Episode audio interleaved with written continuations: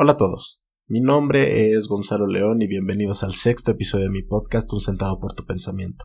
Para aquellos que es la primera vez escuchando, el propósito de este podcast es invitar a aquellos quienes escuchan a interactuar con temas filosóficos, preguntas filosóficas de una manera no académica ni formal, donde no requieras ningún entrenamiento previo.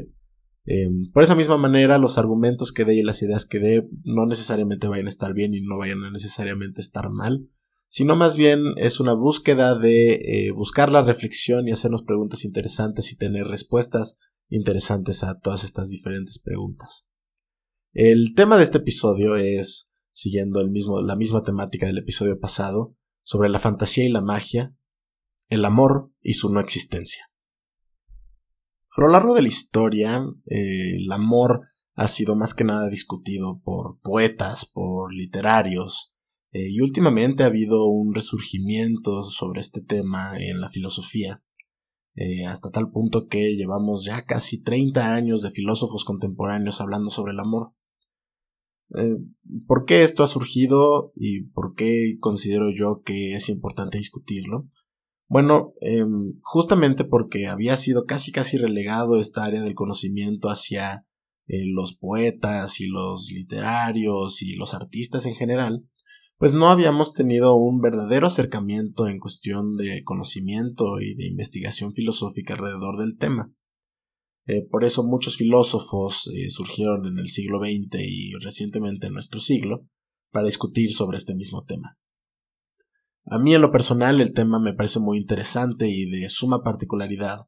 eh, por todas las discusiones que hemos tenido en nuestra época y en los últimos 80 años, que es alrededor de la sexualidad, alrededor del género eh, y alrededor de eh, todos estos movimientos pseudo intelectuales que han estado plagando nuestras redes sociales y a nuestras personas.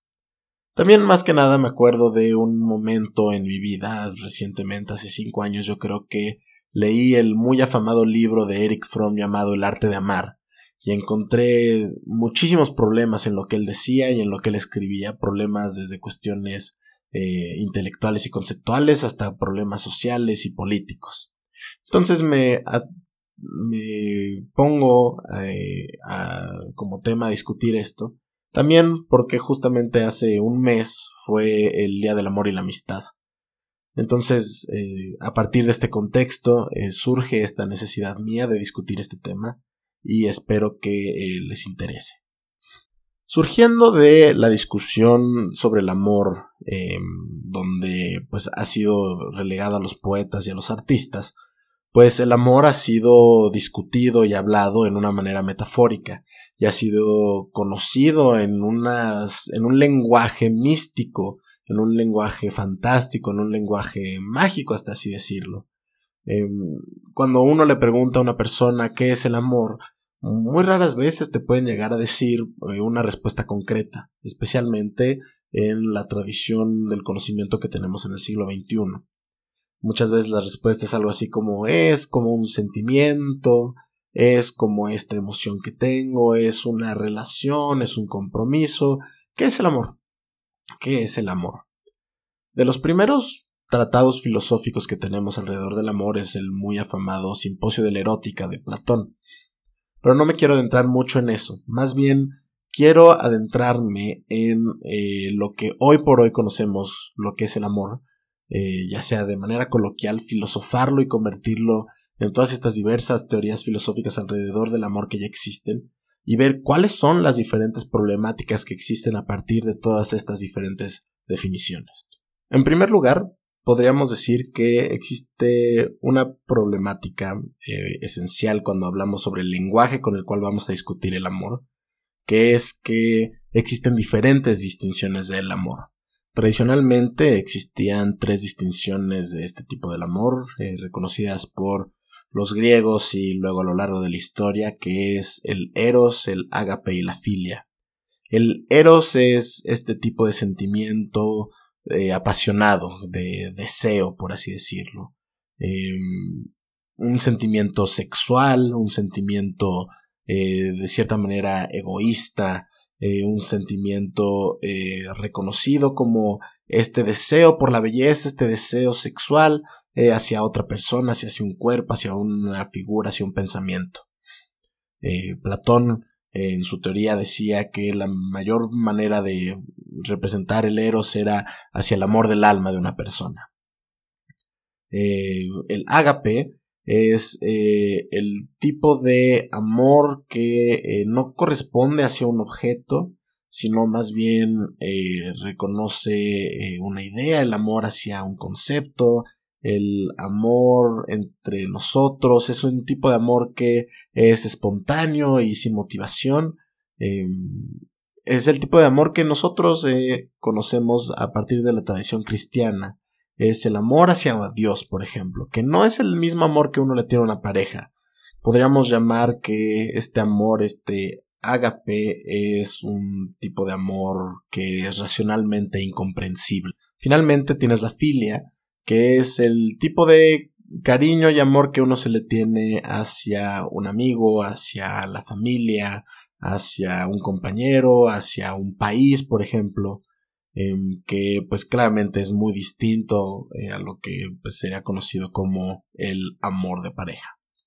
Ahora, en el pasado existían estas distinciones del amor porque pues les era muy difícil creer en, relaciones amorosas donde no se buscaba ningún tipo de deseo sexual. Pero hoy en día, con eh, pues la revolución humanística que hemos tenido en los últimos 50 años, donde hemos reconocido que existen diferentes tipos de sexualidades y que existen eh, personas que no buscan ningún tipo de placer sexual y que no buscan eh, pues la sexualidad de las otras personas bien en sí podemos imaginarnos que pues esta distinción del amor de pareja que es muy diferente al amor de un amigo simplemente por el hecho de que pues con la pareja se busca tener una relación sexual eh, pues ya desaparece porque podemos imaginarnos relaciones de parejas donde no se busca esta parte de eh, sexualidad. Si hacemos un verdadero análisis filosófico sobre pues estas concepciones del amor, pues nos encontramos que existen diversas características encontradas en estas definiciones, ¿no? La idea de que es pasional, hay una pasión y hay una emoción detrás. Em, y que eh, existe un tipo de adoración hacia la otra persona que eh, existe una racionalidad y también existe una parte irracional en este amor, pues encontramos que en estas tres definiciones del amor, pues eh, todas cumplen con estas diferentes características. Para efectos de los siguientes minutos de este podcast, eh, vamos a enfocarnos en el amor de pareja, más que nada,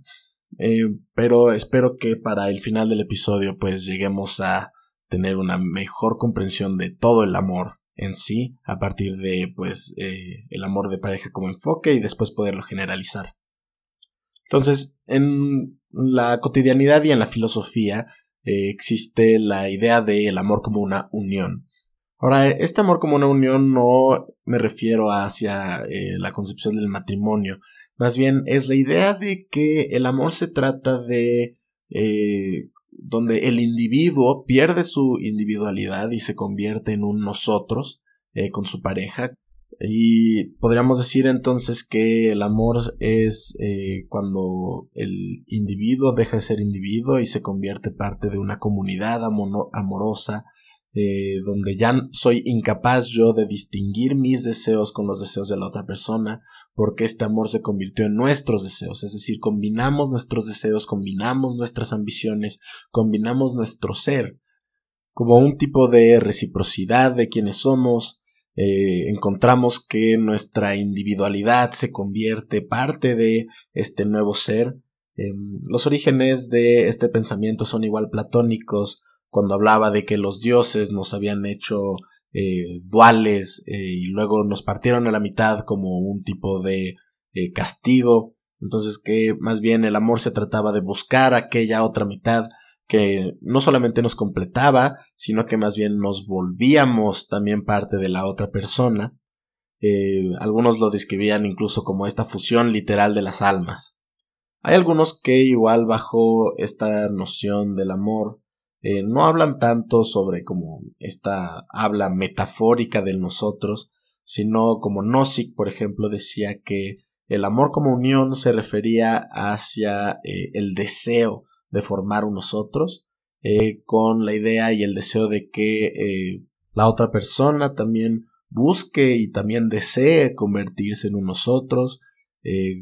desarrollar una red de, relaciones en conjunto, una red de ambiciones, de deseos, de pensamientos, de sentimientos como un nosotros. existe una nueva identidad. Inmediatamente nos encontramos con un problema, y es un problema gravísimo con esta teoría que es la pérdida de autonomía del individuo. Eh, porque de cierta manera le estás dando hacia la otra persona o más bien estás perdiendo tu individualidad y estás perdiendo tu capacidad de tomar acciones como individuo, tu capacidad de pensar como individuo, tu capacidad de sentir, de querer, de desear como individuo y ahora todo tiene que ser a partir de este nosotros. No si, por ejemplo, diría que eh, pues esto es algo deseable en el amor. Pero yo creo que hoy en día, eh,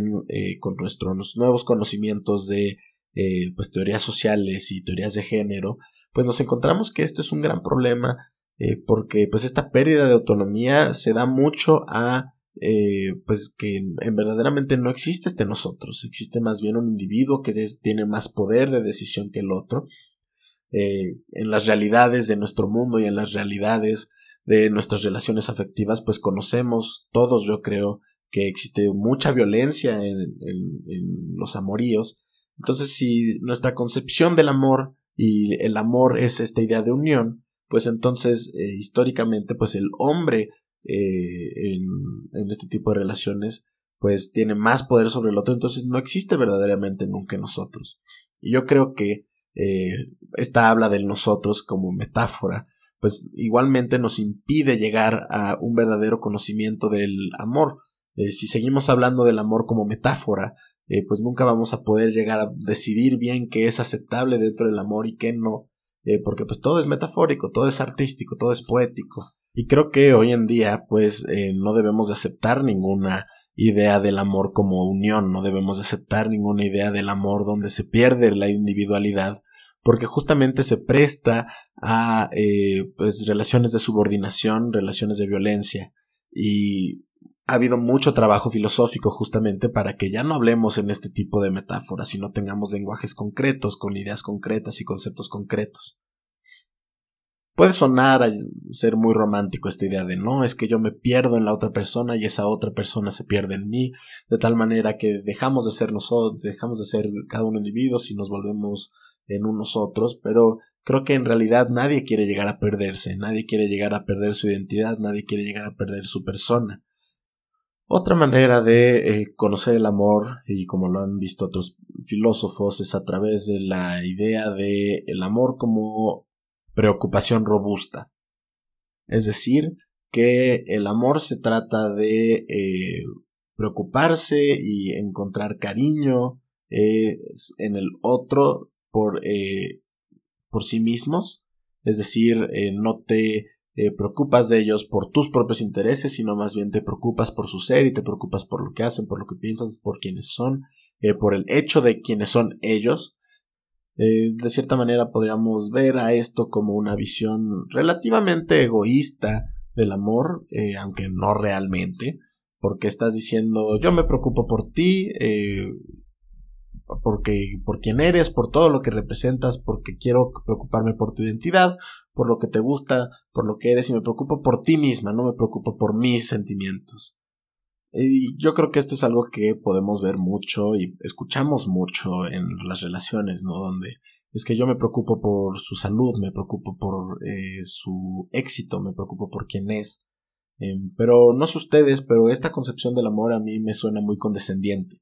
la idea de que eh, pues esa persona no se puede preocupar por sí misma, no puede ocuparse de sus propias ambiciones, de sus sueños, de todo lo que es y baso mi relación y baso mi amor a partir de su bienestar y de su querer y de su todo y solamente esta es la única manera de conocer este amor. Y de cierta manera también esta es una visión del amor muy paternalista y muy eh, machista eh, eh, a partir de eh, pues esta idea de ah no se puede cuidar yo la tengo que cuidar no puede llegar a ser lo que es yo tengo que asegurarme de que ella pues se realice de todas las maneras y pues también hasta cierto punto puede interpretarse como una idea de quitarle la autonomía hacia el otro no esta idea de yo me preocupo demasiado por ti, por tanto yo me voy a asegurar de que tu bienestar sea de esta manera, tú no conoces bien qué es lo que quieres, por tanto yo sí te voy a dar todo lo que eres. Y de cierta manera esta idea de pues esta preocupación robusta hacia la otra persona, em, incluso quitándole la parte egoísta, parece quitarle esta idea que todos tenemos de que el amor es profundo, de que el amor es complicado, de que el amor es complejo. Sería reducir al amor a una cuestión de motivaciones, es decir, eh, lo que me motiva eh, es que esa persona esté bien, lo que me motiva es que esa persona esté saludable, lo que me motiva es eh, que esa persona se sienta feliz. Y no sé ustedes, pero a mí me parece que esta concepción del amor es muy abrumadora.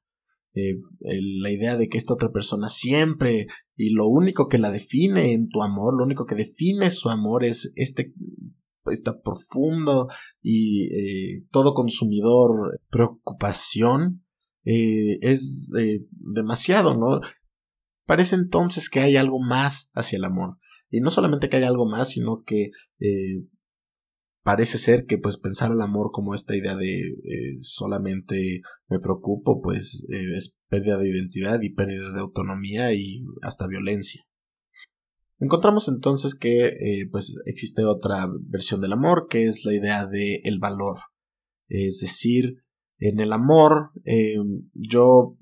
puedo definirlo como la idea de encontrar el valor en la otra persona, ¿no? Encuentro todas estas diferentes características que ambos compartimos, encontramos todos estos diferentes pensamientos, encontramos todos estos diversos aspectos de la otra persona que eh, le da un valor intrínseco a su ser y por tanto eh, ese valor eh, para mí es muy importante y es lo que a mí me da este, este amor. Eh,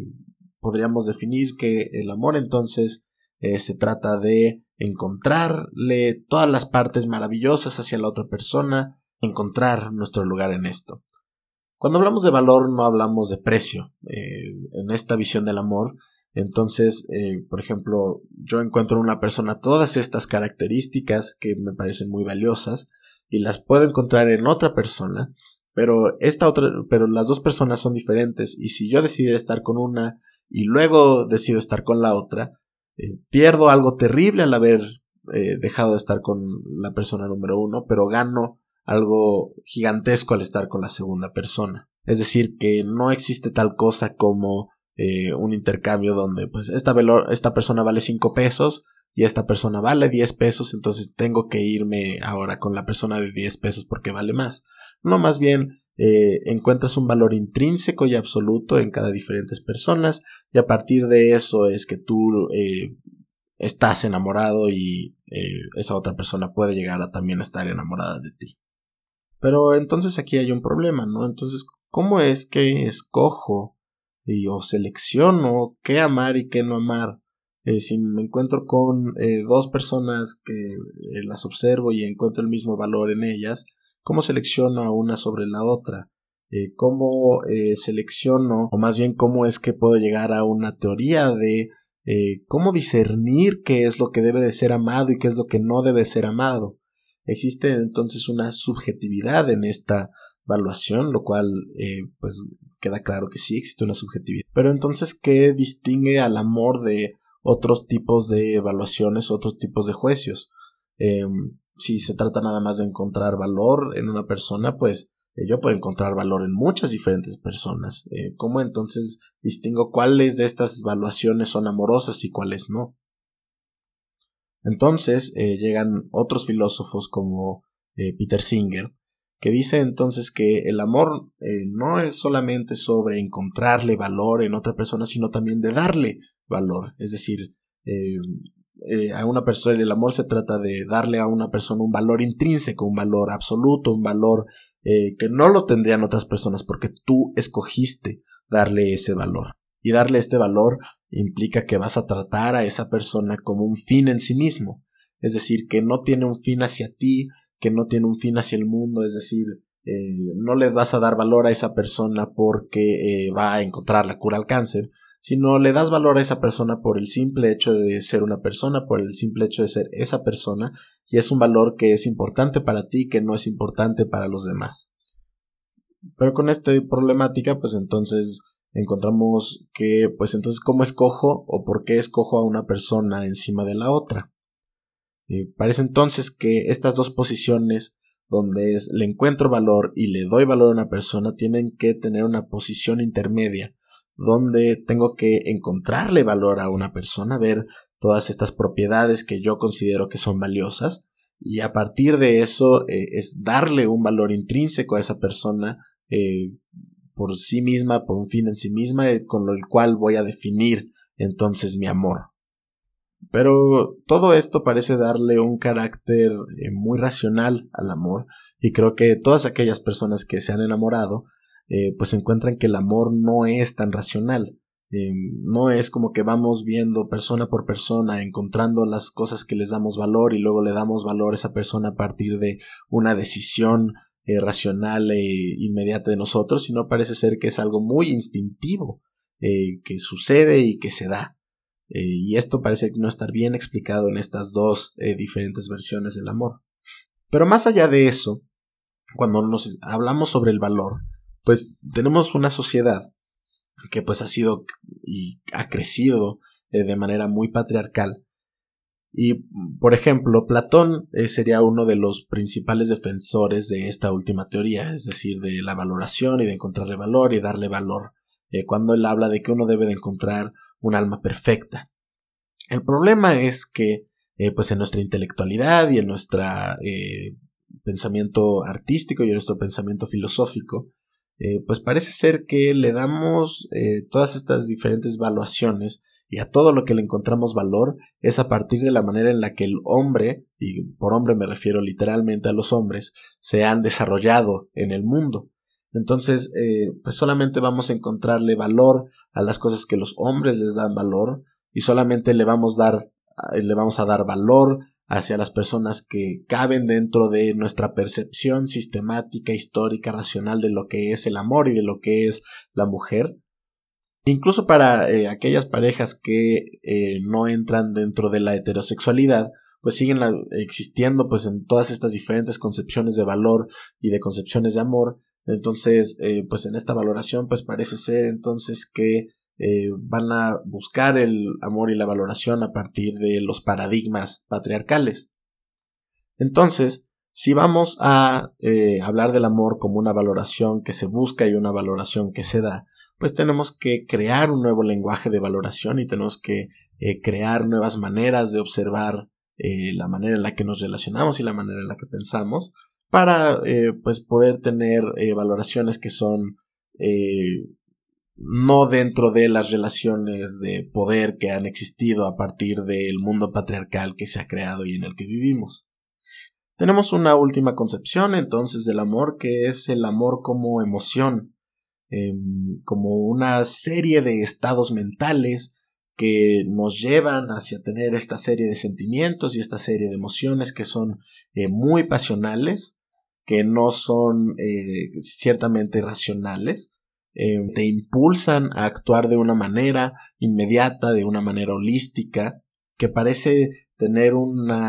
tipo de cuestión primordial alrededor de esto. El amor como emoción ha sido eh, pues hablado y discutido durante muchos, muchos siglos, principalmente en la poesía y en la literatura, y ha sido presentado como esta eh, pasión que te consume y que te lleva hacia adelante. Pero creo que ahora, eh, pues con los nuevos descubrimientos filosóficos y de psicología y de neurociencia, pues encontramos que las emociones son históricas. ¿A qué me refiero por históricas? Es decir, que a partir de la manera en la que hemos vivido y en la que hemos crecido y en el ámbito en el que nos relacionamos, pues tenemos diferentes reacciones emocionales a partir de diferentes estímulos y esto no es necesariamente universal.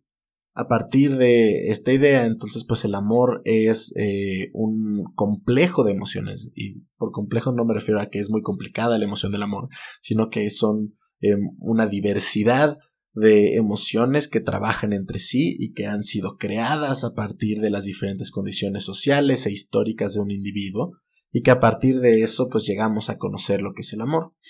¿Esto qué significa? Esto significa que el amor definido de esta manera pues eh, es diferente para cada uno de nosotros y que se construye de manera diferente. Esto no solo define la manera en la que llegamos a enamorarnos, sino que también define eh, con quién decidimos cómo enamorarnos y cómo decidimos quedarnos en una relación amorosa o no. La historicidad de un amor no es solamente eh, justamente cómo llegas a enamorarte, sino también si estás en una relación y tienes esta serie de complejos de emociones, eh, por así decirlo, a lo largo de un año, en este año pues tú creas un historial, una, una historia de cómo es que te has sentido a partir de qué tipos de estímulos y a partir de eso pues eh, a lo largo de los años vas decidiendo pues qué emociones son buenas en ciertos momentos de una relación amorosa y qué emociones no son buenas en un momento de relación amorosa. Eh, creas una interdependencia emocional con la otra persona porque unen sus historias emocionales y que constantemente están evolucionando. Eh, constantemente está evolucionando la manera en la que te relacionas históricamente con las emociones que te da el amor. ¿Qué nos dice entonces todo lo que hemos discutido hasta ahorita del amor? Eh, nos dice, y yo lo pongo sobre la mesa, que eh, pues normalmente no discutimos del amor, y normalmente lo hablamos muy al aire y no lo hablamos de manera muy específica. Y nos encontramos que existe un lenguaje detrás del amor que eh, pues es bastante ambiguo y yo creo que lo han notado a lo largo de este episodio. Y no debería de ser así, ¿por qué? Porque cuando hablamos del amor de manera ambigua y de manera eh, metafórica nos encontramos con problemas. Y estos problemas son sociales, son políticos y son de violencia relacional. Ahora, ¿por qué el episodio se llama sobre el amor y su no existencia? Se llama así porque, eh, pues como hemos visto, el amor no es una, un sentimiento metafórico y no es un Dios que te consume. El amor no es todas estas concepciones que han sido creadas a lo largo de los años. Y el amor es algo que está constantemente evolucionando y constantemente se está definiendo. Durante los años el amor se pensó que existía, y se pensó que solamente había un tipo de amor, Hoy en día, eh, a partir de los nuevos conocimientos, sabemos que existen muchos diferentes tipos de cómo relacionarlos con personas y ciertamente cómo es que amamos y cómo es que eh, sentimos. Entonces, eh, nos toca a nosotros como individuos y como personas hacernos preguntas sobre el amor, porque a partir de eso podemos llegar a crear y construir nuestra visión del amor que es justamente lo que están haciendo muchos grupos políticos, y por políticos no me refiero a los partidos políticos, sino me refiero a los diferentes grupos de personas que se están uniendo, como son los grupos feministas, eh, para decir, bueno, el amor ya no se tiene que definir en esta idea donde uno se pierde en el otro. Más bien tenemos que encontrar amores donde las personas son libres como individuos y son libres de conocerse como individuos, pero son libres también de conocer al otro de una manera eh, mucho más pasional, eh, llegamos a, tenemos que ver al amor también como eh, no se trata de encontrar valores en la otra persona que son cosas que nos diga la sociedad, sino tenemos que encontrar entre nosotros también cuáles son estos valores que buscamos en las personas, cuáles son los valores que no buscamos en las personas y qué personas estamos dispuestos nosotros a darles un valor por sí mismos, porque queda claro que no le podemos dar este valor a todos. Entonces, eh, como última reflexión y como última pregunta, yo les pregunto a ustedes que, bueno, si el amor no es lo que nos han dicho a lo largo de la historia, y de hecho existe toda esta tradición filosófica, bueno, pues, ¿qué es el amor? Si de hecho existe esta cosa que fantásticamente llamamos el amor. Yo, en lo personal, no lo sé. Pero sí creo que si seguimos pensando en el amor como históricamente lo hemos pensado, como filosóficamente lo hemos pensado, eh, nos va a llevar a todas las situaciones de violencia que de hecho ya vivimos. Muchas gracias, yo soy Gonzalo León y esto es un centavo por tu pensamiento.